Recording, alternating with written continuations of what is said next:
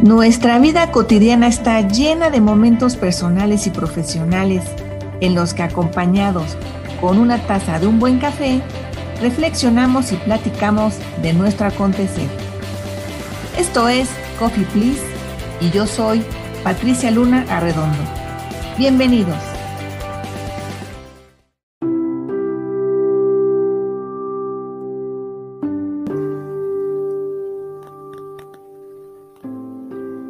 ¿Quieres saber qué hay que hacer antes de transformar una cultura organizacional?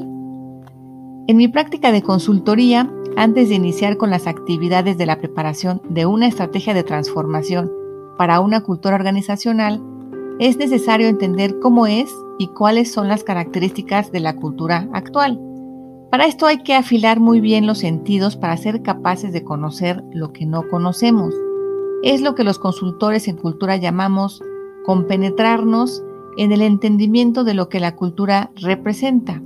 Para esto hay que escarbarle a lo que se percibe para entender realmente de qué está compuesta. Es importante mantener el foco en identificar con mucho cuidado, con detalle, con tiempo y con poca probabilidad de equivocación cuáles son los paradigmas dominantes de la cultura organizacional y también husmear en los rasgos que se traspasan al clima organizacional. Hay que observar en todas las áreas de trabajo, en los pasillos, en las estaciones de café, en las salas de juntas, etc. Observar cuáles son los comportamientos que se destacan como válidos, qué es lo que está permitido y qué no.